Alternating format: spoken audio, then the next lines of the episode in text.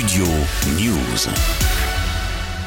C'est hallucinant ce que nous vivons aujourd'hui à Twickenham. La barre 50 points, c'est- c'est un triomphe.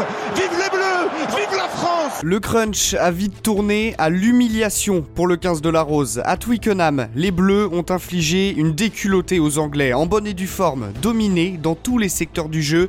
L'Angleterre a été incapable de contrer les offensives françaises et a coulé, tout simplement. Score final 53 à 10.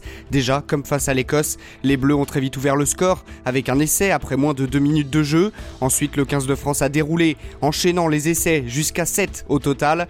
La France n'avait plus gagné dans l'antre du rugby anglais depuis 18 ans. En réaction au micro de France 2, le sélectionneur Fabien Galtier laisse transparaître ses émotions. Ça fait longtemps que je vis à Twickenham depuis, euh, depuis l'âge de 20 ans, donc je, je- je me rends compte, on se rend compte. euh, c'est très émouvant. On a, on a joué juste, on a joué, euh, on a joué comme on voulait jouer. On ne savait pas comment, mais on voulait faire ça.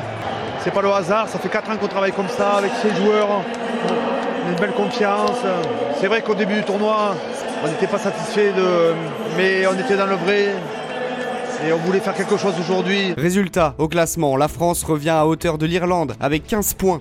Désormais, on attend le match entre l'Écosse et l'Irlande, justement. Ce sera dimanche à Édimbourg. En cas de victoire écossaise, trois nations seraient donc en tête au classement. Mais dans tous les cas, tout va se jouer lors de l'ultime rencontre du tournoi. Pour les Bleus, ce sera contre le Pays de Galles, samedi prochain au Stade de France. Dans les autres rencontres, l'Angleterre se déplacera en Irlande, tandis que l'Écosse recevra l'Italie. Studio News.